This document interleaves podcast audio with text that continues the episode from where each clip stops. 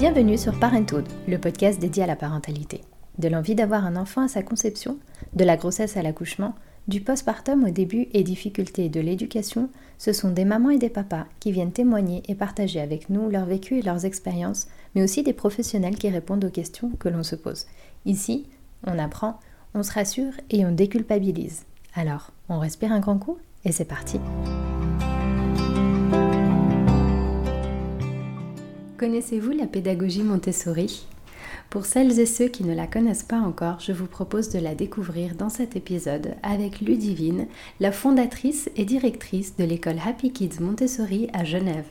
Attention, je vous préviens, c'est un véritable bon plan car Ludivine, en plus de nous expliquer en quoi consiste réellement la pédagogie Montessori, nous partage de bonnes astuces pour pouvoir l'utiliser au quotidien et la mettre en place facilement, que ce soit avec nos tout petits ou nos plus grands. Alors un tout grand merci à toi Ludivine pour cette présentation. Merci Ludivine de l'école Montessori Happy Kids. C'est une toute nouvelle école euh, qui est au Grand Nancy à Genève. Merci à toi. C'est un plaisir de partager euh, sur la pédagogie Montessori avec Parenthood. On va commencer directement. Tu pourrais euh, présenter la pédagogie Montessori et son origine. Bah, volontiers. Alors, bah, la pédagogie Montessori, elle vient d'une personne, hein, Maria Montessori, une femme italienne qui est née dans les... en 1870 euh, dans une ville, euh, enfin un petit village à côté d'Ancône. Et cette femme était assez exceptionnelle. Déjà, elle a, fait des études de médecine. Elle est devenue médecin et c'était une des premières femmes à l'époque. Euh, donc on est à la fin du, du 19e siècle. C'était une des premières femmes à devenir médecin en Italie. Donc, euh, elle a eu un parcours euh, de battante, on va dire, parce qu'elle a dû se, battre contre les préjugés, contre le machisme ambiant, enfin voilà, contre le fait qu'à l'époque, euh, les femmes ne faisaient pas des études de médecine, c'était pas socialement accepté. Donc, elle avait déjà une forte personnalité. Et d'ailleurs, elle s'est, elle s'est battue toute sa vie, enfin, elle a, elle a, défendu la cause féminine toute sa vie. Ça, c'est quelque chose qu'on sait assez peu, mais mhm. elle, a, elle a participé à des mouvements féministes internationaux, donc au-delà de, de, la cause des enfants, on va dire, évidemment, qui est, qui est connue elle a aussi euh, s'est battue pour la, cause des femmes, qui sont quand même deux sujets assez reliés. Et donc euh, Maria Montessori est devenue médecin et elle s'est spécialisée euh, en psychologie. Elle a, au début, elle a voulu s'intéresser aux, enfants. Alors à, l'époque, on appelait les enfants déficients, donc qui, ont, qui avaient un handicap. En gros, elle, elle, a, elle a fait ses, premières armes, on va dire, en s'occupant d'enfants qui avaient des déficits intellectuels et qui allaient l'époque étaient souvent euh, relégués dans des, institutions euh, où on leur faisait pas faire grand chose. En fait, on les gardait, mais il n'y avait pas beaucoup de stimulation, etc. Et elle s'est dit, euh, je vais. elle avait quand même beaucoup étudié les, les grands penseurs et pédagogues de, son temps. Certains étant, étant suisses d'ailleurs. Elle a beaucoup observé au début et puis elle, a développé du matériel pour ces enfants-là et elle s'est rendue compte qu'avec euh, un environnement approprié, du matériel approprié, c'est-à-dire avec beaucoup de, une approche très sensorielle où on touche beaucoup, on manipule avec ses mains, elle a réussi à leur faire apprendre des choses qui jusqu'à présent étaient, enfin, avaient jamais été faites avec ce, ce type d'enfants. Et elle s'est dit si j'arrive à de tels résultats avec ces enfants-là qui ont quand même un trouble fort, euh, qu'est-ce que ça va donner avec des enfants, on va dire, euh, neurotypiques. Euh, et donc après, c'est en 1907 qu'elle a ouvert sa première école dans un quartier populaire de Rome, à San Lorenzo.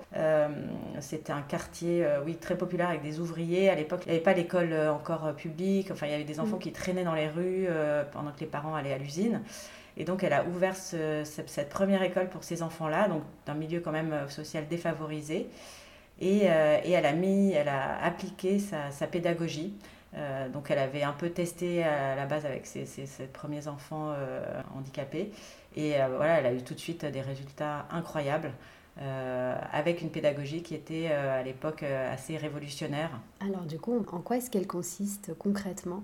Marie Montessori, sa pédagogie, elle l'a fondée sur l'observation des enfants. Elle a vraiment passé beaucoup de temps à observer les enfants. Elle était en retrait, elle notait euh, tout, tout ce qu'elle voyait sur le comportement des enfants et elle en a tiré quelques grands principes qui après ont structuré son approche et qui, qui l'ont amené bah, à développer du matériel et à développer bah, l'ensemble de sa pédagogie. Mais euh, en gros, euh, la pédagogie Montessori, elle part du principe que l'enfant, il a un élan naturel qui le porte vers son propre développement. C'est-à-dire que Par exemple, un enfant, euh, il apprend à marcher euh, tout seul. On ne lui apprend pas vraiment à marcher. Il y a cet élan en lui qui fait qu'il apprend à marcher, de même qu'il apprend à parler. Au bout d'un moment, euh, il va absorber des choses dans son environnement et puis il va apprendre à, parler.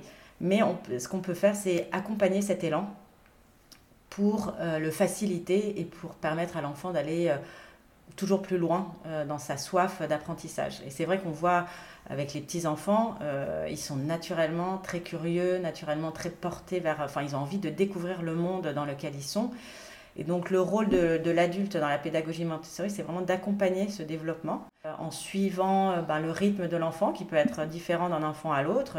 Ils vont tous passer, enfin tous les enfants passent par les mêmes phases. Hein. Euh, ils ont tous des phases où ils sont attirés par, ben, par le langage, par, par ce qui est un petit peu plus mathématique, par le mouvement. Il y a un moment où ils ont tous envie, ben, par exemple pour apprendre à marcher, il y a un moment l'enfant il n'a plus envie d'être allongé.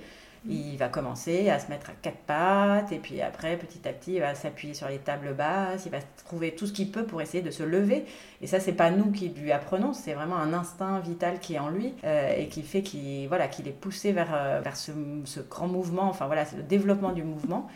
Et donc nous, euh, en tant qu'éducateurs Montessori, on est là, enfin, et en tant que parents qui veut suivre la pédagogie Montessori, parce qu'il n'y a pas que les éducateurs qui peuvent le faire, on est là pour les accompagner et donc, euh, bah, ça passe par, euh, par plusieurs choses. On, déjà, l'observation. On est beaucoup euh, dans l'observation de l'enfant pour savoir un peu où il en est dans son développement, qu'est-ce qui l'intéresse à l'instant T et, comment, du coup, on va pouvoir lui apporter ce qui va le nourrir. Et puis, on est, oui, dans, dans la préparation de d'un environnement qui soit le plus propice à, son épanouissement, à son développement et à ses apprentissages. Après, Maria Montessori a, vu quelque chose maintenant qui est relativement euh, commun, mais elle a vu des, des, grandes périodes dans la vie d'un enfant. En gros, elle a identifié quatre grandes périodes. La première période va de 0 à 6 ans, c'est la petite enfance. C'est la phase où l'enfant, en fait, son travail, c'est de s'adapter à son environnement et de se construire soi-même. Donc il va y avoir un, changement euh, immense. C'est une phase d'ailleurs très intense parce qu'entre le petit enfant qui vient de naître et l'enfant de 6 ans, Enfin, il y a un, monde. Enfin, il a tellement changé en, tout, physiquement, euh, intellectuellement, en termes de compétences. Au début, le, le bébé humain, il est, il est pas fini, on va dire. Il sait rien faire. C'est pas comme un bébé animal je sais pas, un bébé éléphant, quand il naît, mm. et eh ben, tout de suite, il se lève et puis il suit sa maman. Et puis, euh, il sait déjà marcher, il sait déjà, enfin voilà, il sait boire euh, tout seul, il sait manger tout seul, sa mère lui montre un petit peu, mais un bébé euh, humain, il sait vraiment rien faire. Donc, la phase entre 0 et 6 ans, elle est capitale parce que c'est là où se mettent en place des apprentissages fondamentaux pour toute la vie. Après, on a la phase de, de 6 ans à 12 ans, qui est la phase de l'enfance qui est une phase un peu de consolidation des acquis de la première phase. Et où l'enfant, alors là, il va plus être dans le mode social, il va se développer, il va se faire des amis, euh, il va s'ouvrir au monde, le monde va s'élargir pour lui, parce qu'entre 0 et 6 ans, surtout entre 3 et 6 ans, euh, l'enfant, là, il va être euh, en mode je découvre le monde dans lequel je suis, mais c'est le monde proche. c'est mon environnement, c'est ma maison, mon école, mon quartier, éventuellement ma ville, toute ma famille, mes amis, enfin voilà, c'est tout ça qui se met en place. Après, de 6 ans à 12 ans, l'univers s'agrandit. Donc là, c'est là où on se, se, poser des questions un peu plus métaphysiques sur l'univers, qu'est-ce qui se passe ailleurs, les autres planètes, qu'est-ce qui se passe après la vie? Et il y a beaucoup de pourquoi. L'enfant, il va être dans la phase des pourquoi, il veut comprendre comment marchent les choses, euh, voilà, euh, comment ça fonctionne. Ensuite, il y a la phase de l'adolescence, de 12 à, 18 ans, qui est aussi une phase euh, très très intense de changement. ben, voilà, il y a la puberté, il y a un changement physique majeur pour les garçons et pour les filles. Il y a aussi un changement ben, de personnalité important, hein. c'est là où on passe de la phase enfance à la phase adulte, donc il y a cette phase de transition. Euh, donc c'est aussi une très grosse phase de changement et Maria Montessori a vraiment insisté sur le fait que dans la vie d'un enfant, il y a vraiment ces deux phases très intenses, 0-6 et 12-18. C'est vraiment les deux phases de très très gros changements. Et puis après, à partir de 18 jusqu'à, elle disait, euh, enfin voilà, 18-21 ans, il y a la phase d'adulte où on, commence ses études supérieures. Euh, et normalement, si toutes les phases d'avant se sont bien passées, on doit devenir un adulte euh, responsable et ouvert sur le monde, euh, altruiste, empathique. Euh, enfin voilà, quand toute son enfance est bien passée, qu'on a été bien accompagné, on doit devenir aussi un, adulte pacifiste parce que un des, un des principes aussi de la pédagogie Montessori, c'est un, objectif de paix, de faire en sorte que mm. les enfants en grandissant dans une, euh, avec une éducation euh, adaptée, euh, deviennent des gens qui sont en harmonie avec les autres, avec la nature. Et donc voilà, c'est un peu l'objectif final de l'éducation, c'est de faire des enfants, des adultes heureux, équilibrés et qui sont bien avec les autres et avec la nature. Donc c'était un peu ça le, la grande, le grand objectif de, de Maria Montessori. Sacré objectif. Oui, ouais, ouais. Donc là, je pense qu'on a évoqué hein, la plupart des grands principes oui, oui, il y, a des, ouais, il y a des grands principes. Il y a aussi, euh, j'ai parlé des phases de développement dans les autres grands principes, mais c'est surtout sur la phase 0,6 euh, ou 3,6, il y a les, Maria Montessori, a, par son observation, a identifié des, périodes sensibles à travers lesquelles tous les enfants passent. Elles sont au mhm. nombre de 6. Et donc, par exemple, euh, tous les enfants passent par une période sensible pour le langage, c'est-à-dire qu'ils sont très attirés par le langage. Euh, ça commence dès l'enfance, puisque l'enfant, euh, quelques semaines ou mois après sa naissance, il va commencer à, regarder les lèvres euh, de la maman ou de l'adulte qui est au-dessus de lui, et il est attiré par tous les sons qui sont autour de lui. De fait, il va apprendre à, parler les langues qui sont autour de lui, qui sont parlées dans son environnement proche de manière assez naturelle, hein, sans qu'on lui donne de leçons euh, en lui disant ça c'est un adjectif, ça c'est un nom, euh, et voilà comment on accorde. Il le fait vraiment euh, de manière très naturelle. Mais il a, il a ce, besoin, cet élan d'apprendre le langage qui est parlé autour de lui pour pouvoir après communiquer. Et puis ensuite, cette, cette, attirance pour le langage, elle continue jusqu'à l'âge de 6 ans par une, une, attirance pour tout ce qui est l'écriture et la lecture qui sont les phases euh, euh, qui suivent après l'apprentissage du langage oral.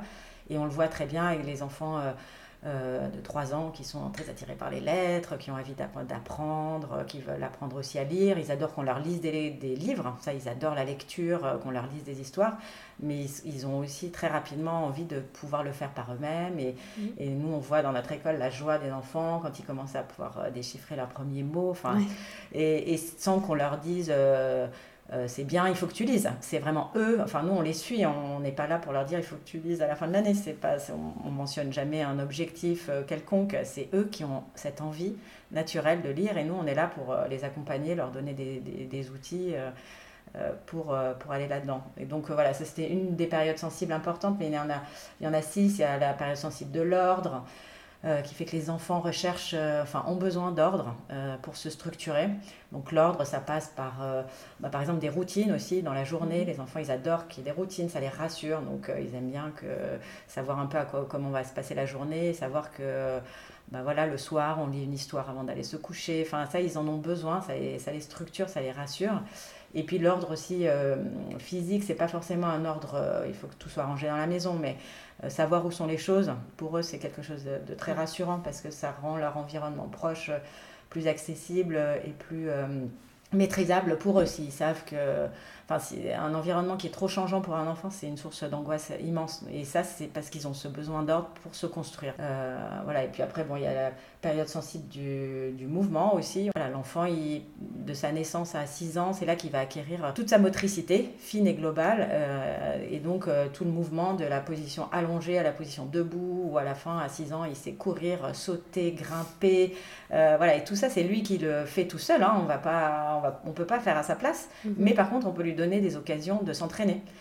Et donc, bah, voilà, pour les bébés, par exemple, euh, euh, l'idée, c'est de pouvoir les laisser au maximum en, motricité libre pour qu'ils puissent s'entraîner tout seuls.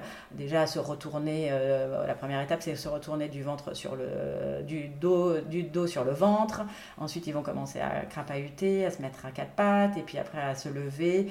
Et donc, si l'enfant est attaché euh, dans un, un transat ou une, bah, une, chaise haute toute la journée, il ne pourra pas explorer tout ça et il ne pourra pas développer ce qui est naturellement en lui. Hein. C'est, voilà, donc, euh, donc, voilà, c'est, donc du coup, le fait de connaître ces périodes sensibles de l'enfance, euh, c'est hyper important pour, pour tous les adultes qui veulent accompagner les enfants dans leur développement parce que en fonction de la période dans laquelle ils sont, on va, on va pouvoir, enfin, on va détecter leurs envies et on va mieux les comprendre.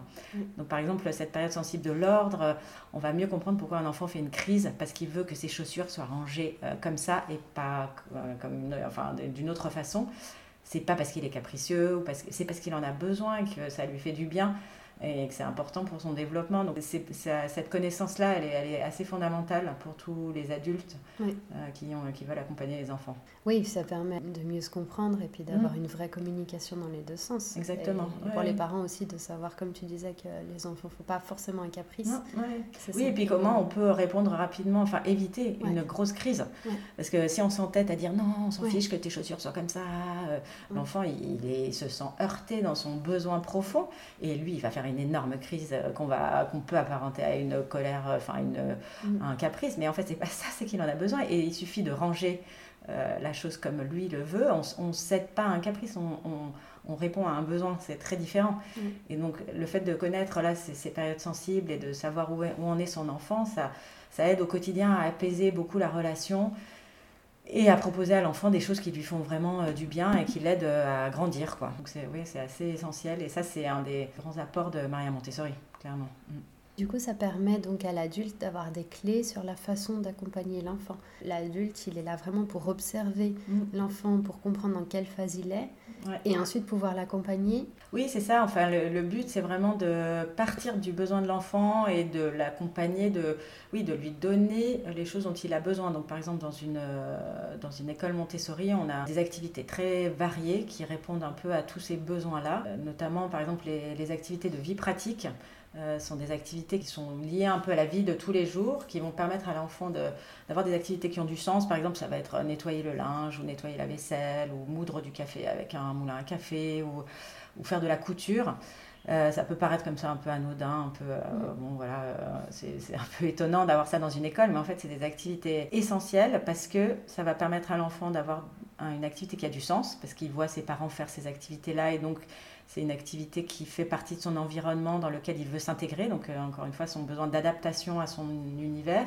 Ça va lui permettre d'acquérir des compétences qui lui seront utiles pour plus tard, euh, pour notamment son autonomie, parce que c'est quand même une des grandes clés de la pédagogie Montessori aussi, c'est de rendre les enfants autonomes. Un des grands principes, c'est de jamais faire euh, à la place d'un enfant ce qu'il peut faire tout seul. Il faut laisser les enfants faire les choses tout seuls et n'intervenir que vraiment quand ils sont en difficulté, qu'ils n'y arrivent pas ou qu'ils demandent de l'aide évidemment, mais on ne fait pas à la place de l'enfant. Et donc ces activités, elles permettent tout ça, d'avoir d'acquérir cette autonomie, et puis elles vont permettre de développer euh, par exemple de la concentration, de la planification, euh, de la motricité fine. Souvent, par exemple, quand on fait de la couture, enfin, ça demande vraiment un geste très mhm. affiné. Et puis à terme, c'est aussi des activités préparatoires pour tout ce qui est, par exemple, euh, écriture, parce que ça va muscler la main de l'enfant et ça lui permettra de bien tenir son crayon après et donc de bien écrire. Donc voilà, toutes ces activités, elles sont euh, vraiment appropriées et, euh, et l'adulte, il est là dans une classe Montessori pour euh, proposer à l'enfant l'activité qui va être adaptée à, un besoin, à un moment T. C'est-à-dire qu'on voit comment l'enfant se comporte. Il y a des moments où ils ont besoin de faire beaucoup de vie pratique, mhm. d'autres moments où ils sont attirés par exemple par les chiffres et puis ben voilà, on va, lui, on va leur montrer une partie du matériel de mathématiques qui est très sensoriel, qui va leur permettre d'assouvir leurs besoins euh, de, compter, euh, enfin voilà, de, de, se nourrir de, choses un peu plus mathématiques. On a aussi du sensoriel, donc des activités qui permettent de développer les sens, le toucher, l'ouïe, l'odorat. et donc l'adulte, il est là pour connecter l'enfant au, matériel au bon moment. En fait, quand on sent qu'il est prêt et qu'il en a besoin, on le, on le connecte. Après, la grande question que j'ai toujours, c'est Ah, mais si l'enfant n'a pas envie euh, de faire euh, quelque chose, alors on va observer, euh, ça, ça arrive hein, que des enfants n'osent pas, par exemple, sortir de leur zone de confort. Ils, sont dans un, ils font des activités qu'ils enfin, connaissent par cœur, qu'ils mhm. font hyper bien, mais ils n'osent pas aller explorer le reste du matériel.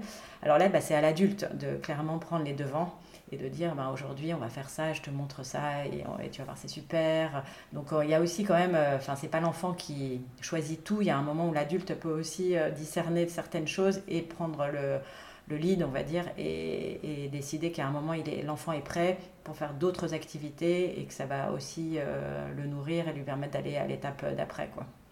Et donc concrètement, en fait, la différence entre une école Montessori et une école peut-être euh, plus axée sur l'éducation plus traditionnelle qu'on mhm. connaît ici, c'est vraiment cette place de l'adulte qui accompagne. Et c'est aussi le fait que l'enfant, là, il est vraiment, euh, pas éduqué, mais en gros, il est accompagné pour devenir autonome, pour tout faire par lui-même. On entend souvent cette phrase aussi de apprends-moi à faire par moi-même. apprends-moi à faire tout seul. Oui, c'est ça. Ouais, on est vraiment. Euh, alors, il y, a plusieurs différences. Dans une classe euh, Montessori, les enfants, enfin, quand vous venez dans une classe, euh, les enfants, ils font tous des activités différentes. oui, il y en a certains qui peuvent faire des activités en petits groupes, mais voilà, il n'y a pas ce côté toute la classe fait la même chose en même temps avec ben, l'adulte qui, euh, qui guide, enfin qui, qui, choisit, qui impose un peu l'activité du jour, de la matinée ou de l'heure. Euh, c'est en fait en Montessori c'est très à la carte. À la fin de à la fin de l'année, les enfants ils ont fait tous les mêmes activités, mais ils l'ont pas fait dans le même ordre. Et donc euh, il y a cette grande liberté qui permet qui nous permet de ouais, de pouvoir bah, répondre aux besoins de chaque enfant. Et donc il y a des enfants ils vont passer je sais pas, au début de l'année, ils vont être euh, beaucoup sur une activité parce qu'ils en ont vraiment besoin et on sent que ça leur fait du bien et qu'ils sont en train de développer aussi des compétences avec cette activité parce que dans une école Montessori, il n'y a pas que des. Enfin, toutes les activités ont un but pédagogique. Mm. C'est pas là pour euh, juste les occuper ou pour. Euh, enfin voilà, c'est même des activités qui peuvent paraître très basiques. En fait, elles, elles ont un, un objectif pédagogique et elles servent à développer une compétence. Donc un enfant qui va répéter euh, pendant très longtemps une compétence, c'est parce qu'il une, une activité, c'est parce qu'il en a besoin. Il y a des enfants, par exemple, qui vont euh, tous les jours euh, nettoyer le, linge. Et ben, ben ça, ça, satisfait leur besoin de mouvement. C'est des enfants qui ont besoin de bouger, qui ont besoin de faire quelque chose qui mobilise leurs muscles, qui leur permet de faire des, grands gestes ou d'être en contact avec l'eau. Enfin voilà, il y, a des choses qui se passent qu'on maîtrise pas non plus toujours quand on est un adulte. Hein. Mais, mais donc voilà, il y a cette liberté-là de choix de l'enfant qui a le droit de choisir les activités qu'il veut dans la journée. Après, à nous, les adultes, euh, de s'assurer qu'ils font tous euh, des activités, euh, enfin, qu'ils ne restent pas cantonnés à un domaine et qu'ils explorent bien tous les, tous les univers qu'il y a dans une classe Montessori, parce qu'il y a cinq aires différentes. Il y a le, la vie pratique, le sensoriel, le langage, les mathématiques et la culture. Donc on a des petites, voilà, des aires et puis il y a des activités qui sont proposées à tous les enfants. Et donc les enfants, ils ont le choix d'aller choisir durant la journée les activités qu'ils veulent, toutes celles qui leur ont été présentées, parce qu'en fonction de l'âge qu'ils ont, ils ne peuvent pas tout faire. Hein. Il y a des mhm. activités qui sont trop compliquées pour eux pour, euh, à l'âge, par rapport à l'âge qu'ils ont. Et toutes celles qui leur ont été présentées, ils ont le droit de les choisir et de les faire aussi longtemps qu'ils veulent et aussi souvent qu'ils veulent. Donc ça, c'est quand même une très grosse différence par rapport à une école où, traditionnelle où tout le monde fait la même chose en même mhm. temps. Et, et, puis après, oui, la posture de l'adulte, elle est plus... Euh, elle est peut-être plus dans l'observation euh, fine des enfants. Euh, on se donne le, temps, enfin ça fait même partie des, objectifs. Hein. Il, y a pas mal d'écoles où les enseignants prennent le temps euh, de s'asseoir dans la classe et de regarder comment se passent les choses. Et pas juste au niveau de est-ce qu'il sait faire telle ou telle chose, mais comment est-ce qu'il se comporte avec ses camarades euh, qu'est-ce qui se passe au niveau de son langage corporel? Est-ce qu'on voit qu'il il est crispé? Enfin voilà, on passe beaucoup beaucoup de temps à les observer mhm. euh, pour voir comment ils sont en tant qu'être humain euh, de manière globale, quoi, pas juste en tant qu'élève qui sait les lettres jusqu'à tel, tel niveau, enfin voilà, ou qui sait tenir son crayon, ou voilà, on est vraiment dans une approche très globale. c'est ça, je pense, les, aussi une des différences. Après, dans les autres différences, il y a quand même aussi le groupe d'âge mélangé. Oui qui n'existe pas du tout dans le système traditionnel. Euh, dans le système traditionnel, on a les classes par niveau d'âge. Et Maria Montessori, elle trouvait que le groupe d'âge mélangé, donc qui fait qu'on met par exemple des enfants de entre 3 et 6 ans dans la même classe, c'était d'une richesse incroyable. Et c'est vrai, nous au quotidien, on le, on le remarque. Hein. Euh, il y a une complémentarité, euh, des échanges et une petite vie en société. En fait, c'est ce qu'elle voulait aussi reproduire. C'est-à-dire qu'elle disait, mais dans la société, on ne vit pas qu'avec des gens qui ont notre âge, quoi. on vit avec des plus jeunes, avec des plus vieux. Donc pourquoi à l'école, on devrait euh, parquer les enfants euh, Et donc elle a, elle, a, elle a, créé ces groupes d'âge qui correspondent... Euh, bah, aux phases de développement dont je parlais tout à l'heure, c'est-à-dire qu'ils sont les enfants entre 3 et 6 ans, ils, ils sont ensemble parce qu'ils se ressemblent, ils, ils, partagent des intérêts communs pour les mêmes choses, ils sont dans cette phase de leur développement où ils s'adaptent à leur environnement et donc ils ont besoin qu'on leur donne des clés pour euh, mieux comprendre, pour enrichir leur vocabulaire, pour savoir décrire les choses qui sont autour d'eux. Ils ont besoin de développer leur sens pour apprendre euh, à détecter euh, bah, les formes dans leur environnement, pour savoir donner toutes les couleurs. on travaille par exemple sur les nuances de couleurs, par exemple aussi pour leur donner des clés pour être très précis dans la façon dont ils décrivent les choses. Entre 3 et 6 ans, ils sont dans cette phase-là et c'est pour ça qu'ils sont ensemble dans la même classe et ça fait des environnements hyper euh, sympas avec des enfants qui s'entraident, avec les grands qui, euh, qui vont aider les plus petits, les plus petits qui vont observer les grands et qui vont apprendre un peu, qui vont avoir très envie de faire comme les grands, donc ça stimule beaucoup. Et puis un grand qui aide un petit, c'est il perd pas du tout son temps. Euh, parce que parfois il y a des parents qui disent ah mais si c'est le plus grand il va un peu s'ennuyer. Je dis non il va pas du tout s'ennuyer. Déjà il a des copains du même âge dans la classe. Et ensuite et en aidant les petits il va consolider vraiment tous ses apprentissages. Parce que quand on apprend à quelqu'un à faire quelque chose, ça veut dire qu'on maîtrise très bien cette chose-là. Quoi. Euh, mm. Quand on peut devenir professeur, c'est que voilà, on est bon et, plus on enseigne aux autres et plus on maîtrise son sujet. Et puis ça, après, ça donne aussi beaucoup confiance en soi. Donc euh, c'est quand même une chose importante dans la vie. ouais. Une journée en école Montessori, comment ça se passe alors euh, quand les enfants arrivent à l'école? Eh ben Alors ils arrivent, euh, comme dans une école classique, euh, ils, sont, voilà, ils se déshabillent dans, leur, dans le petit vestiaire. On essaie de pas trop les aider pour qu'ils fassent tout seuls. On leur montre, voilà, au début, on passe quand même pas mal de temps quand les nouveaux arrivent, les plus petits de la classe arrivent on passe beaucoup de temps à leur montrer euh, voilà, comment on se déshabille tout seul, comment on s'habille tout seul. On prend le temps qu'il faut, mais voilà, on essaye. Et puis, par exemple, il y a des détails, mais s'ils mettent les chaussures à l'envers, c'est pas très grave. Mm. Euh, du moment qu'ils les mettent tout seuls, c'est ça qui compte. Et puis, euh, peut-être que dans la journée, ils, les remettront, enfin, les chaussons, ils les remettront dans le, dans le bon sens si ça les gêne. Mais voilà, on va pas les corriger si jamais, si c'est pas nécessaire. Donc, ils s'habillent et puis ensuite, ils rentrent dans la classe. Et là, bah, chacun, en fonction de, de son besoin et de ses envies, va choisir une activité. Euh, une activité qui lui a été présentée. Donc il y a plein d'activités dans la classe. Et puis il va rentrer euh, voilà, petit à petit dans, la matinée. La matinée, elle dure... Euh, on a des temps de travail de 2h30 ininterrompus le matin c'est des phases qui peuvent paraître longues, mais qui finalement, comme en fait les enfants, ils ont la capacité de bouger comme ils veulent dans la classe, ils peuvent changer d'activité, ils peuvent alterner des phases où ils travaillent tout seuls et des phases où ils travaillent en petits groupes, puis ils vont avoir des présentations par des adultes qui vont leur montrer aussi des nouvelles choses un peu tous les jours, ou qui vont les aider euh, à, à, faire une activité qu'ils n'arrivent pas bien à faire, qui leur a été déjà présentée, mais où ils ont un peu des difficultés, donc on peut refaire des présentations aussi à des enfants. Donc finalement, euh, la, matinée, elle passe très vite. Et puis cette matinée aussi un peu longue, ça permet aux enfants de se lancer dans des, activités qui demandent du temps.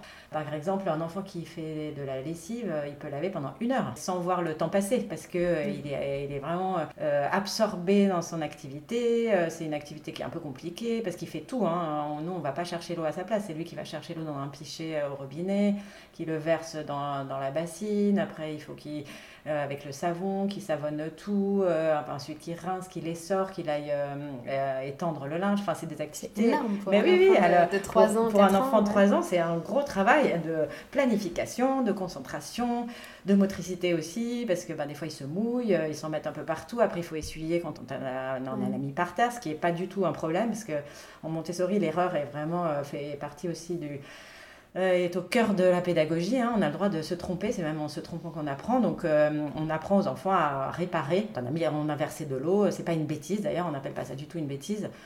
On dit ah, tu as versé de l'eau, et puis on va chercher un petit linge pour euh, essuyer par terre, et voilà. Il n'y a aucun, voilà, aucun jugement de l'adulte, aucun. Voilà, tout ça fait même partie de l'apprentissage. La, de donc il y, a des, il y a des activités comme celle-ci, ou en mathématiques, pour les plus grands, on a des activités qui durent très longtemps.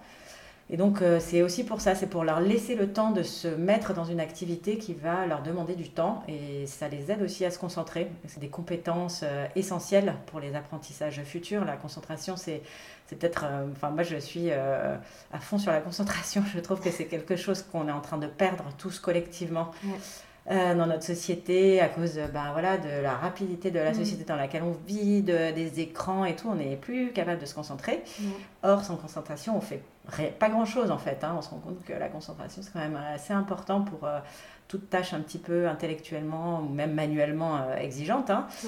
Et donc, et ça, la concentration, c'est comme la mémoire, ça se muscle, ça s'entraîne. Et donc, euh, bah, dès tout petit, il faut leur apprendre à se concentrer, à être euh, dans l'activité, à, arriver à euh, inhiber toutes les, toutes les sources de distraction extérieure pour rester focus sur ce qu'on fait. Et donc, ces 2h30, elles aident en, dehors de, enfin, en plus de tout ce qu'on fait comme activité dans la classe qui, sont, qui, qui participent à ce à ce travail de, concentration. Donc il y, a, quand même pas mal de, différences par rapport à une classe euh, classique, même si à la fin, l'objectif c'est d'arriver à la même chose en termes de, compétences académiques. Euh, le but c'est vraiment de, bah, voilà, que les enfants ils apprennent euh, bah, voilà, qu'à 6 ans ils sachent lire, écrire, compter. on respecte toutes les écoles Montessori en Suisse, suivent le plan d'études roman euh, et donc euh, on est inspecté régulièrement euh, pour s'assurer qu'après les enfants ils puissent avoir la liberté de choisir d'ailleurs ce qu'ils veulent faire après. Enfin, c'est souvent les parents qui décident, mais voilà, des enfants qui sont allés en, école Montessori en 3-6 ans, après ils peuvent continuer en, école Montessori, parce que ça continue, ou retourner dans le système classique, que ce soit le système public, le système privé, des écoles internationales. Enfin voilà, ça fait ça ouvre les portes de tout, puisque à la fin, les enfants, ils ont acquis les mêmes compétences, voire souvent un peu plus quand même, parce que comme on répond aux besoins de l'enfant, euh, on se rend compte que les enfants, ils ont envie, par exemple, d'apprendre à lire bien plus tôt qu'à 6 ans. Mm. Euh, c'est la, date des 6 ans dans le système traditionnel elle a été euh, édictée. je ne sais pas pour quelle raison, mais bon, parce qu'il fallait, comme tous les enfants doivent le faire en même temps, il fallait fixer un, un, âge, on va dire, mais en fait, un enfant il n'y a pas de trouble euh, d'apprentissage, il, va, il peut apprendre à lire bien avant. Il a envie d'apprendre à lire bien avant. Donc, du coup, les, dans les écoles Montessori, les enfants, ils savent lire souvent vers 4-5 ans. Donc, quand ils arrivent euh, dans les classes après, ils sont tout à fait euh, équipés, outillés pour suivre largement le, reste du mhm. programme. Quoi. Justement, ça, c'était une autre de mes questions. Ouais.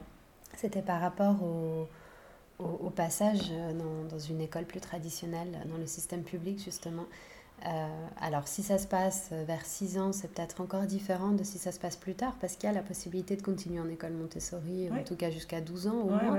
Au-delà, je ne sais pas si on a vraiment des structures qui accueillent les enfants. Il y en a, il y en a beaucoup moins, malheureusement. Alors, après, c'est aussi parce que Maria Montessori avait peut-être moins euh, défini, enfin, elle, elle, avait élaboré un, un modèle hein, d'école, c'est l'école à la ferme pour les adolescents, donc elle avait imaginé un concept où les enfants euh, enfin, vivraient en internat, en gros. Donc, euh, ne rentreraient pas à la maison tous les soirs, mais vivraient dans l'école, ensemble, en, en, communauté, parce que ça répond à leurs besoins euh, d'adolescents de, de, mhm. vivre avec des pères. C'est vrai qu'on voit les, les, ados, ils, adorent être avec leurs copains. Enfin, c'est un âge où la famille est beaucoup moins importante et puis les copains sont très importants. Donc, pour répondre à ce besoin, elle avait imaginé des collèges euh, enfin, ou des cycles euh, à la ferme où les enfants auraient un projet de vie collectif, euh, s'occuperaient d'une ferme avec donc le potager, les animaux pour aussi les rendre encore plus autonomes. Mhm. et puis ils continueraient évidemment à apprendre tout ce qui est plus académique. Hein, mais, mais, voilà, donc c'est un projet qui était à la fois très ambitieux, qui correspond peut-être moins aux sociétés dans lesquelles on vit. Et donc, il y en a beaucoup moins. Mais il y en a quelques-uns hein, quand même en France, aux États-Unis. Euh, il, y en a, il y en a quelques-uns. Et puis, il y a des écoles euh, euh, Montessori qui, quand même, accompagnent les enfants jusqu'à l'âge de 18 ans sans, sans aller jusqu'à ce, ce modèle-là. C'est-à-dire qu'ils continuent. les apprentissages traditionnels en mode Montessori, sans avoir d'internat, sans avoir de ferme, mais voilà, ils, poursuivent. Et mais donc oui, les enfants après euh, l'âge de 6 ans qui veulent retourner dans le système euh, traditionnel, ils sont tout à fait euh, adaptés. je pense qu'ils ont un petit moment d'adaptation à faire ben, les premières semaines parce que ben, effectivement on va leur demander de rester assis alors qu'en Montessori ils ont le droit de bouger. ils ont le droit d'aller aux toilettes quand ils veulent, ils n'ont pas besoin de demander est-ce que je peux aller aux toilettes. Donc c'est des petites choses comme ça, mais ils ont une telle confiance en eux et puis ils sont très adaptables. Enfin, c'est mhm. des enfants qui qui, qui, ont par exemple une relation à l'adulte aussi beaucoup plus euh, harmonieuse, je trouve, parce que euh, l'adulte n'est pas là pour les juger. Euh, donc ils ont confiance dans les adultes, donc ils, sont, ils, ont une relation enfin, voilà, plus apaisée, je trouve, avec les adultes. Donc à l'âge de 6 ans, ça se fait sans aucun problème. voilà. Et puis on peut, en fonction des écoles, on peut les préparer aussi à voilà, en leur disant l'année prochaine tu vas aller dans une école un peu différente. Euh, on, commence à, leur faire faire euh, plus de travaux euh, écrits sur des fiches et tout ça pour qu'ils aient l'habitude de faire beaucoup de travail écrit puisqu'il y a beaucoup moins de manipulation dans le système classique en Montessori. Donc voilà, on peut les entraîner entre guillemets à s'adapter plus facilement et puis en leur expliquant, ils sont capables de voir que voilà, il faut changer et que ça sera un petit peu différent. Mais... Mhm. Et puis à 12, à 12 ans, qui est aussi le deuxième moment où on peut basculer, C'est pareil, c'est un peu c'est un petit peu, euh, c'est peut-être un peu plus difficile à ce moment-là parce que c'est l'entrée dans l'adolescence. Donc il y a beaucoup de choses euh, qui se vivent en même temps euh, dans la vie de l'enfant. Mais encore une fois, moi je suis persuadée qu'en préparant bien les enfants, enfin c'est le rôle aussi de l'école Montessori. Il faut suivre ses élèves et savoir quel est leur projet après. Et on n'est pas là pour les enfermer dans un système en disant, bah voilà, tu es, obligé de faire du Montessori jusqu'à la fin chaque parent et chaque famille est libre de choisir.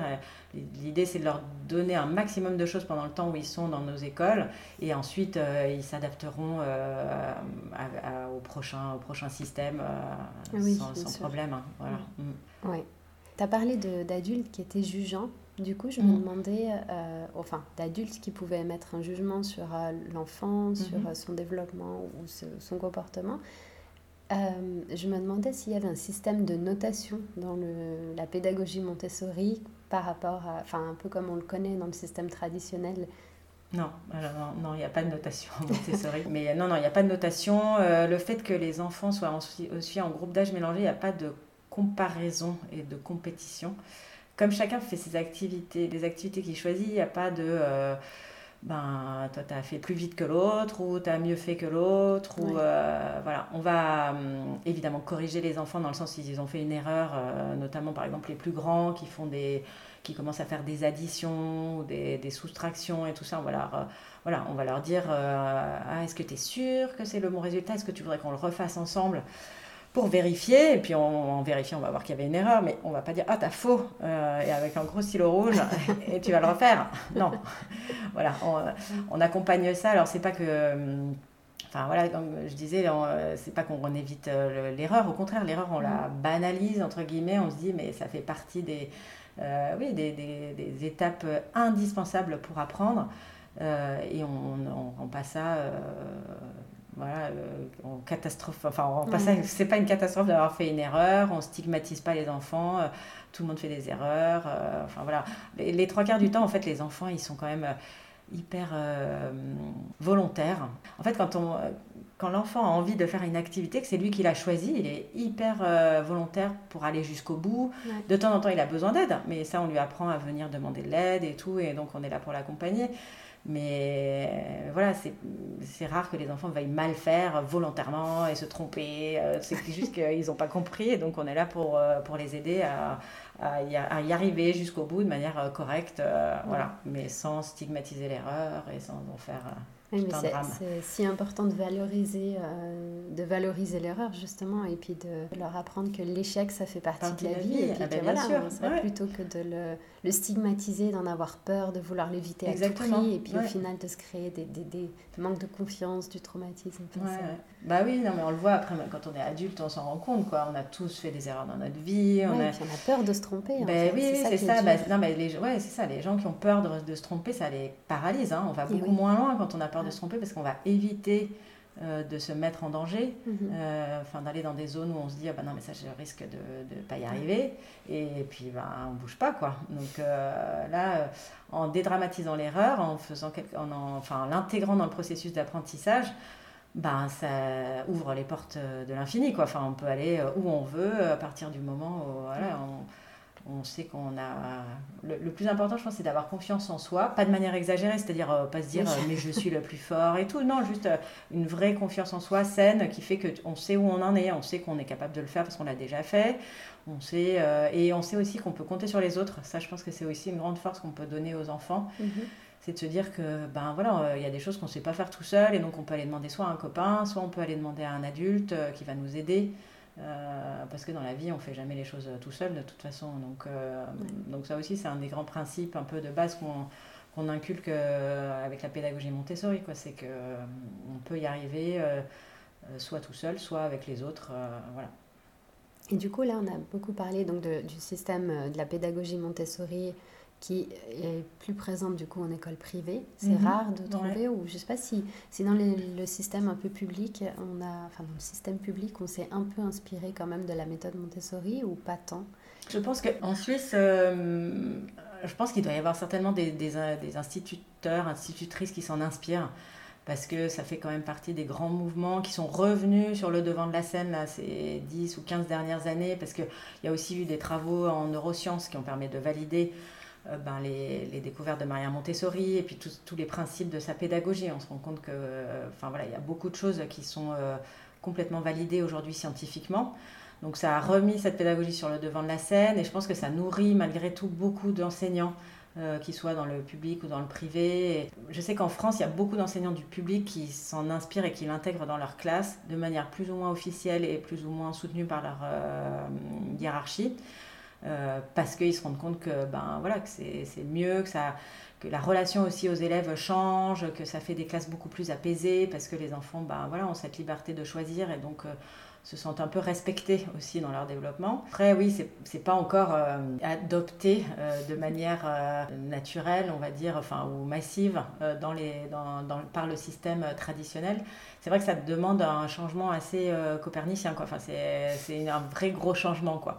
C'est compliqué de faire un peu du Montessori. Parce que, on va dire, c'est pas, c'est pas parce qu'on a un petit peu de matériel dans la classe qu'on fait du Montessori, en fait. Souvent, il y a un peu cette croyance qu'on va acheter un, je sais pas, une tour rose et des barres euh, numériques et puis on va faire du Montessori. Euh, non, ça se résume pas à ça, malheureusement, enfin, malheureusement ou heureusement, c'est beaucoup plus large et beaucoup plus riche que ça. Donc, euh, soit on se forme vraiment et puis on l'intègre dans sa pratique au quotidien et puis voilà, on fait ce dont on a parlé tout à l'heure, tout ce qui est l'observation, le, la, posture de l'adulte qui intervient pas systématiquement, qui laisse l'enfant faire. Mais ça demande vraiment un gros changement de positionnement de l'adulte hein, qui, est, qui est compliqué à faire avec un système qui fonctionne différemment. Quoi. Mhm. Donc c'est pour ça que c'est compliqué de faire du Montessori dans un système euh, traditionnel. En revanche, euh, bah, aux États-Unis, par exemple, il y a des écoles publiques Montessori. C'est pas privé, c'est-à-dire que ça fait partie des écoles euh, qu'on peut de quartier Ouais, non, mais il y a plein de, plein de pays où la pédagogie Montessori est beaucoup plus euh, développée et répandue euh, de manière assez naturelle. Il y a aussi en Inde, en fait, c'est aussi lié à l'histoire de Maria Montessori parce que, donc, euh, moi, je m'en étais arrêtée au fait qu'elle avait ouvert sa première école en 1907 à San Lorenzo, mais en fait, après, elle a eu un tel succès, enfin, les, les résultats ont été tellement fulgurants avec ses enfants de milieux populaires qui ont commencé à lire, à écrire, qui, dont le comportement a changé, c'est-à-dire qu'ils sont devenus beaucoup plus euh, calmes, sereins, euh, enfin voilà, et à, savoir faire des choses, à se concentrer. Enfin bref, donc il y a des gens du monde entier qui sont venus la voir. Il y a même euh, Mussolini qui a essayé de récupérer Maria Montessori pour ah en faire. Ah ouais, ouais. Mm.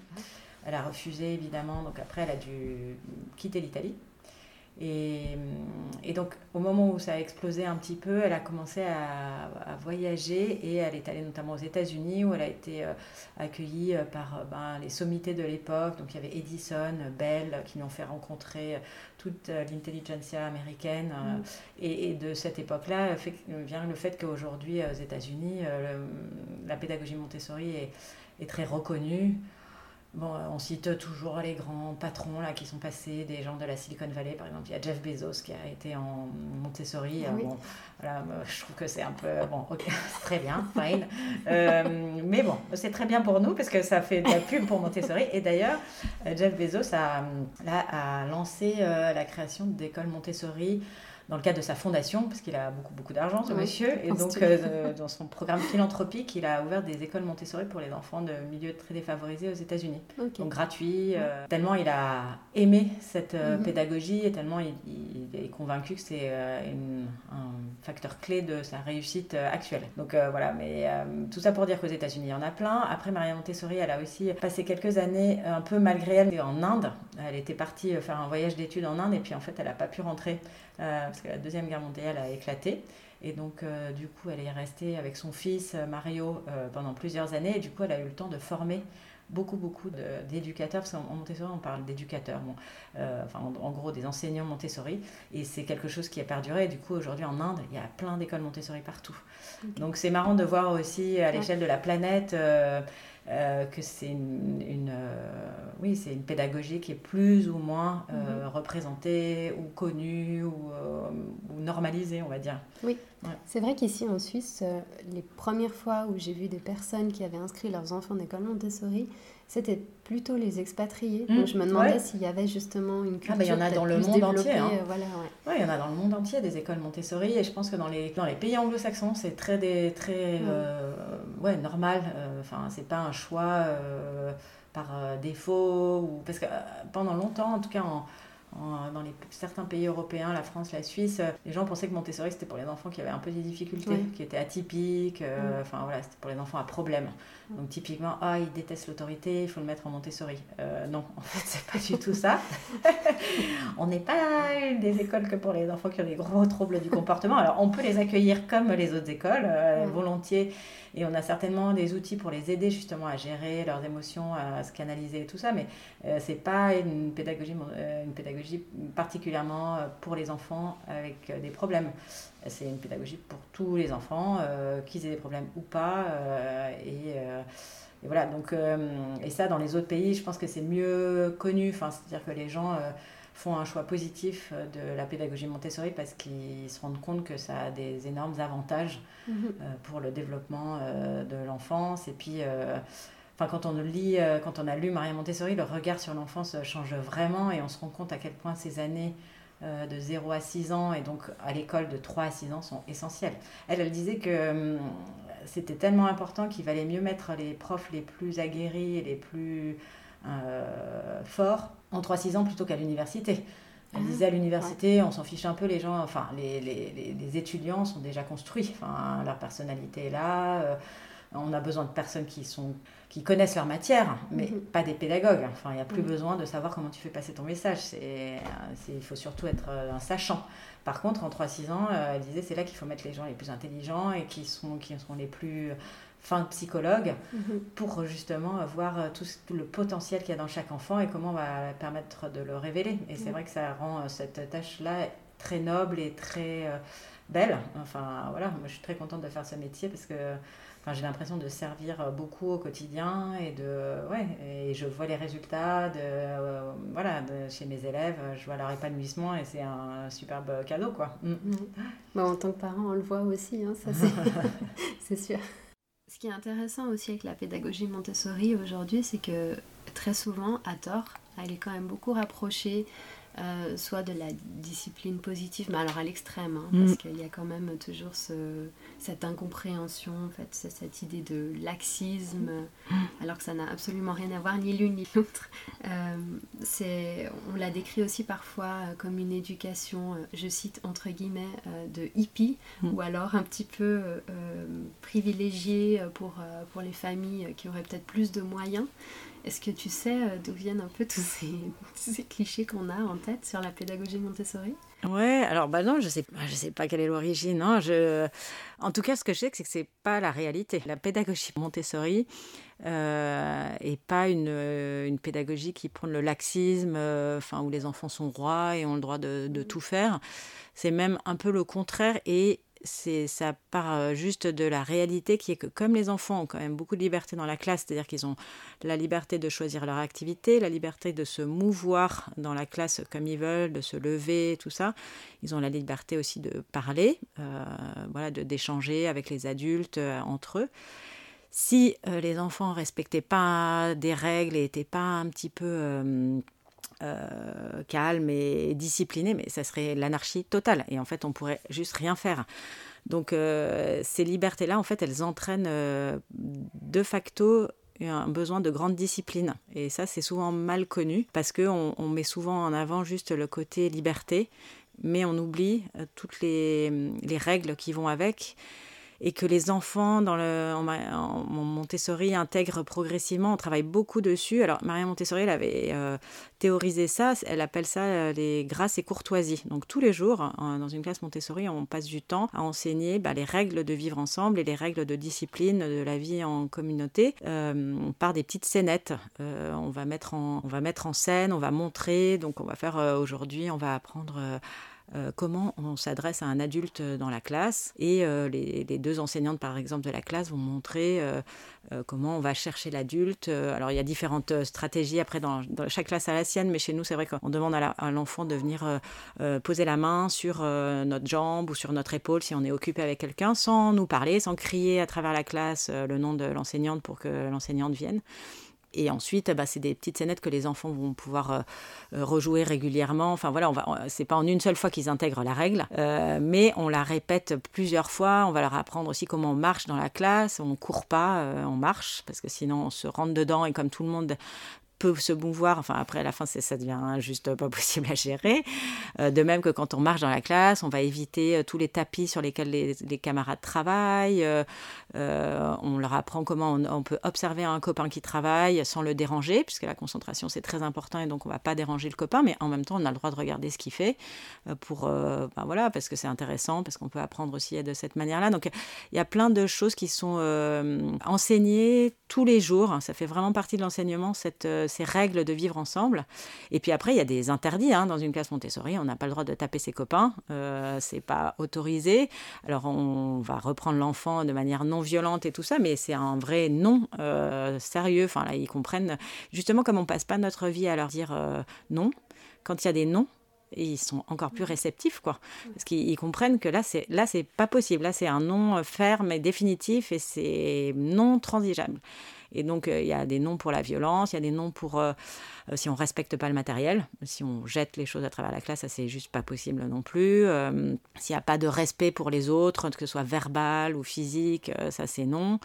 voilà, donc un enfant Montessori, enfin dans une classe Montessori, il apprend très rapidement qu'il y a des règles euh, de vivre ensemble. Et donc, ça fait des enfants après qui sont euh, très vivants, très joyeux, mais qui ont intégré plein de règles en société. Et c'est pas des, des, euh, des, ouais, des, tornades des enfants rois, quoi. Au contraire, ils ont compris que ouais, pour vivre ensemble, il fallait qu'on respecte des, ouais, des règles. Et que, voilà, nous aussi, euh, par exemple, on, déjeune avec eux à table. Et ben, il y, a y a certaines règles de savoir-vivre à table. Euh, on ne fait pas ce qu'on veut, on ne va pas cracher dans son assiette. On, enfin, je sais pas, j'imagine des trucs qu'ils n'ont même pas fait. Mais bon, euh, voilà, mais on, on leur apprend comment se comporter à table et, ils le vivent très bien. Hein. Enfin, on aborde aussi toujours la chose de manière positive.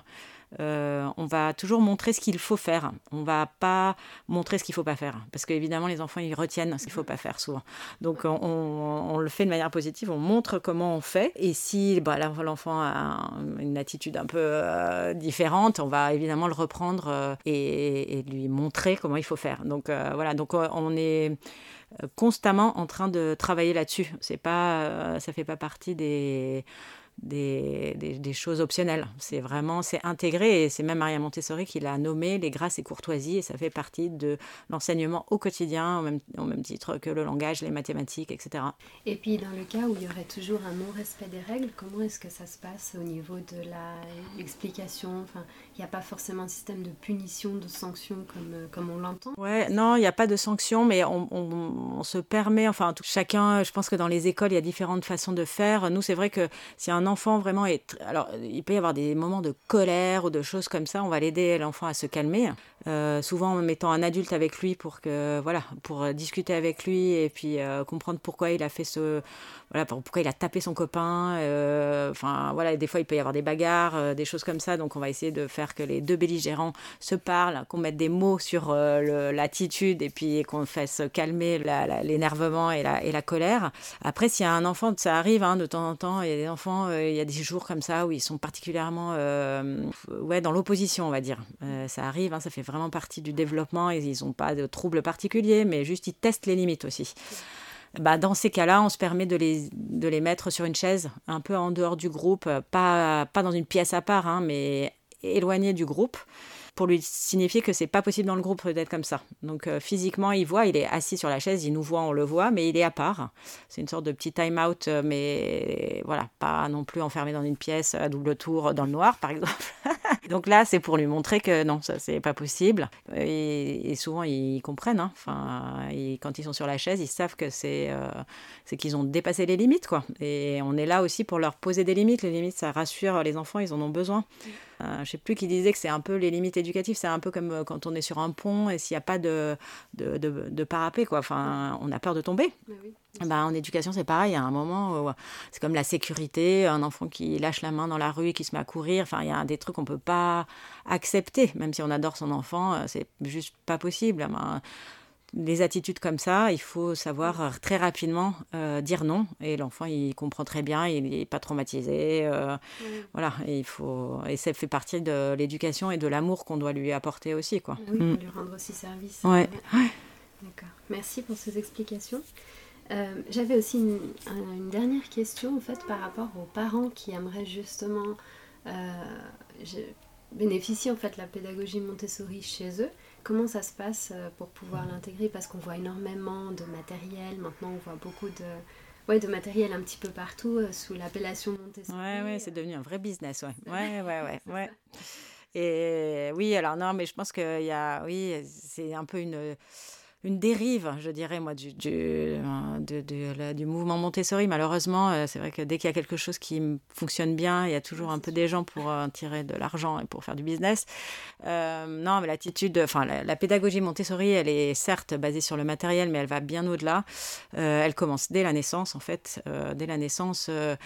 Maria Montessori, bon, elle est, elle est, faut replacer, elle est née à la fin du 19e siècle, donc elle a hum, développé sa théorie plutôt au 20e siècle, où l'éducation des enfants était vraiment très différente de celle d'aujourd'hui. Hein. Les enfants, euh, en tout cas dans les milieux bourgeois, ils étaient gardés par une nounou, euh, les, enfants, parents s'en occupaient pas, ils étaient dans un lit à barreaux euh, hyper tard, on les laissait, parce que soi-disant il fallait qu'ils se reposent et que leur cerveau ne soit pas en surchauffe, on les laissait souvent tout seuls. Euh, dans leur lit, euh, ils participaient pas du tout à la vie de famille. Euh, enfin, il y avait le monde des enfants et puis le monde des adultes, et les deux étaient assez imperméables. Les enfants mangeaient pas avec les parents. Enfin, bon, bref, c'était tout un autre univers dans les milieux bourgeois. Et donc, elle, elle a tout de suite dit que il fallait intégrer au maximum les enfants à la vie de famille. C'est comme ça qu'ils apprennent en fait. Ils sont dotés, euh, ça j'en ai pas parlé, mais ça fait partie des principes euh, majeurs de la pédagogie Montessori. Entre 0 et 6 ans, l'enfant il est doté d'un esprit absorbant, c'est-à-dire qu'il absorbe tout ce que son environnement va lui apporter, va lui donner, le bien et le mal, hein. donc euh, tout de manière indiscriminée et il le fait de manière inconsciente, c'est-à-dire c'est pas un acte conscient de sa part, mais c'est comme ça qu'il apprend, c'est comme ça qu'il apprend à parler, c'est parce qu'il entend les langues autour de lui, il les absorbe et puis son cerveau les intègre et puis il va finir par parler. Et donc, euh, de même, euh, un enfant qui va être euh, stimulé sensoriellement dès sa naissance, qu'on va amener en promenade à l'extérieur, à qui on va faire découvrir ce que c'est que le vent, le soleil sur la peau, les feuilles des arbres, on va lui faire marcher avec ses petits pieds dans l'herbe. Enfin voilà, tout ça, ça va stimuler tous ses sens et puis ça va lui, lui donner, ben oui, il va apprendre, il va être réveillé, quoi. C'est un enfant qui va être réveillé, un enfant qu'on va laisser chez, à la maison, dans son lit ou dans un parc toute la journée, pire qu'on met devant un écran très tôt. Il n'aura pas du tout euh, ben, non, la même euh, stimulation, le même éveil, le même intérêt pour les choses. Euh, donc, ça, ça, oui, des tout petits, en fait, si on veut un peu appliquer les principes de la pédagogie Montessori, il faut donner des opportunités euh, très naturelles à son enfant de s'éveiller, donc euh, le prendre avec soi, lui parler, euh, lui faire rencontrer des gens pour qu'il voit qu'il y a des gens en dehors de la famille qui existent, d'autres types de voix, d'autres personnes, des accents, etc. il faut le prendre et le sortir dans la nature, lui montrer plein de choses, hein, les lumières, les couleurs, toutes les formes, etc. Et puis quand il est petit aussi, le laisser libre de ses mouvements, pas forcément l'enfermer dans un parc ou un transat toute la journée, mais lui laisser la capacité de, se retourner, de se mettre à quatre pattes, de tester sa force, de, de muscler sa nuque euh, pour pouvoir justement lever la tête, puis après de pouvoir se mettre assis. Enfin, tout ça, c'est des choses qu'il peut faire s'il n'est pas entravé. Quoi. Donc la liberté de mouvement dès tout petit, c'est aussi euh, très important.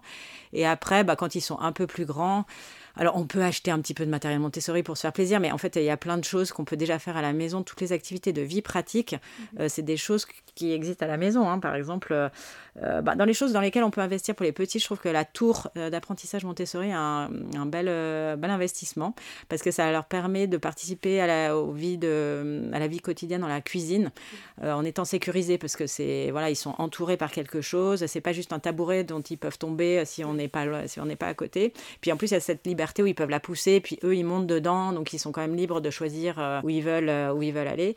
Et donc, euh, leur faire euh, couper des fruits et des légumes avec vous, euh, les, associer aux activités, leur faire presser des, oranges ou des citrons pour faire du jus, leur faire nettoyer la table, balayer, enfin voilà, toutes ces activités un peu du quotidien. Par exemple, vous pouvez les, associer pour trier le linge, ça fait une activité de tri, c'est hyper intéressant pour eux, pour leur petit cerveau, de savoir qui va avec quoi.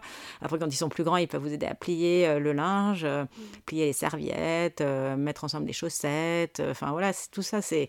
Ouais, exactement. Vider un lave-vaisselle. Euh, et puis, toutes ces activités, il faut les faire évidemment en parlant, quoi. Donc, euh, ça enrichit leur vocabulaire. Des enfants qui font la cuisine avec vous, ils vont connaître euh, rapidement le nom des légumes, le nom des ustensiles de cuisine. Et puis, pour eux, après, c'est euh, toute cette richesse de vocabulaire, elle, sert à une chose, c'est qu'après, eux, ils savent s'exprimer, ils savent euh, nommer les choses de manière précise et donc se faire comprendre. Et ça, c'est quand même aussi hyper important pour leur confiance en eux, pour leur autonomie. Ils savent dire ce qu'ils aiment, ce qu'ils n'aiment pas, ce qu'ils veulent. Un enfant qui ne sait pas parler, c'est un enfant souvent qui est colérique parce qu'il ne se fait pas comprendre. Alors qu'un enfant qui sait parler, qui sait bien s'exprimer, il est beaucoup plus apaisé parce que les autres le comprennent, il sait dire euh, ce qu'il veut. Alors un enfant qui fait ah, ah, ah, en pointant du doigt mais qu'on comprend pas, ah, au bout d'un moment il en a marre et il se met à pleurer ou il fait une colère. Donc voilà, toutes, toutes ces activités de la vie de tous les jours, euh, c'est les plus belles activités qu'on puisse faire avec son enfant petit. Et puis après, euh, plus il grandit, euh, ben oui, le nourrir intellectuellement, les livres, c'est important pour qu'il découvre le monde dans lequel il vit. enfin voilà, après, il n'y a pas de de recettes miracles. Et puis après, si on veut vraiment que son enfant bénéficie d'une euh, éducation Montessori, après, il faut choisir de le mettre dans une école Montessori parce que, mine de rien, les, les enseignants Montessori, ils sont formés. Ils savent manipuler tout le matériel, qui est un, matériel magnifique, mais un peu euh, complexe. Enfin, avec une seule activité, on peut faire souvent euh, plusieurs, enfin, 5, 6 déclinaisons qui permettent d'apprendre différentes choses. Donc voilà, quand on est parent, on se forme pas comme ça rapidement à la, à, la, pédagogie Montessori. Et puis après, de toute façon, il y a aussi un moment où l'enfant il a besoin d'aller à l'école et c'est bien que ce soit Enfin, moi, je trouve que même s'il y a des parents qui font l'enseignement à la maison, mais euh, et c'est un choix que je respecte tout à fait, mais je, crois quand même qu'il y a une richesse à avoir un tiers qui puisse euh, accompagner l'enfant. Ça ne veut pas dire que le parent il éduque plus, parce que euh, on est toujours en coéducation. Le parent il a un rôle évidemment fondamental, mais le fait d'avoir des professionnels de l'enfance qui, qui, ont ce regard aussi un peu plus, un peu moins affectif avec l'enfant, enfin affectif dans le sens où c'est pas leur enfant, donc ils ont un regard, on projette souvent beaucoup de choses dans son enfant, soit en positif, soit en négatif. Des fois, on avait des attentes et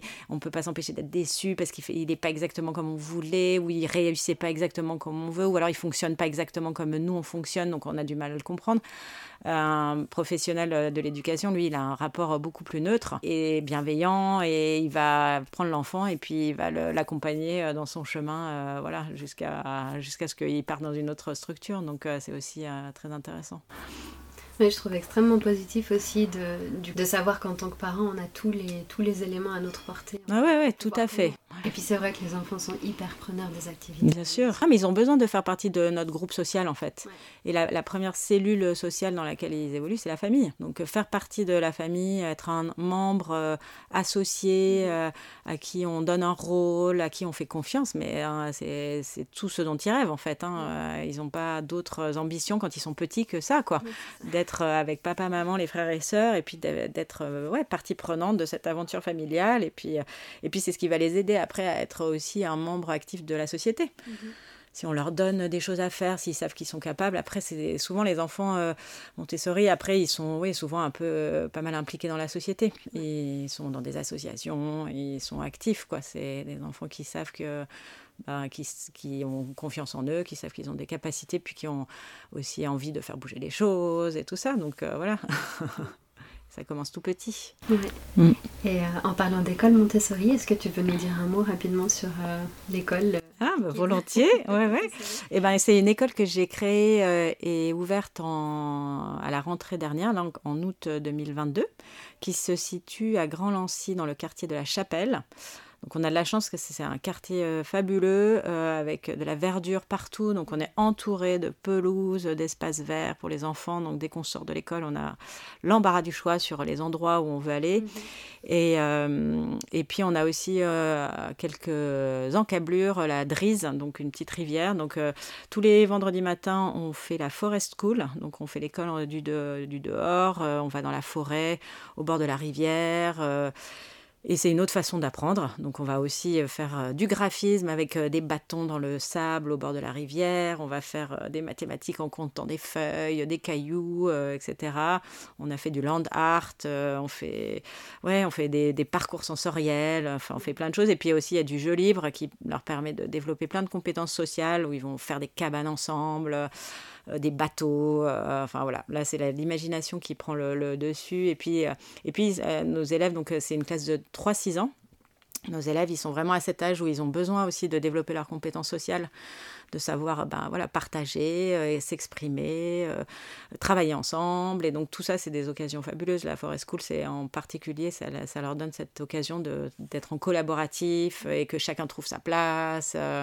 voilà, donc ça c'est chouette. Et puis, du coup, c'est une école qui est ouverte du lundi, lundi mardi, jeudi et vendredi, de 8h30 à 16h.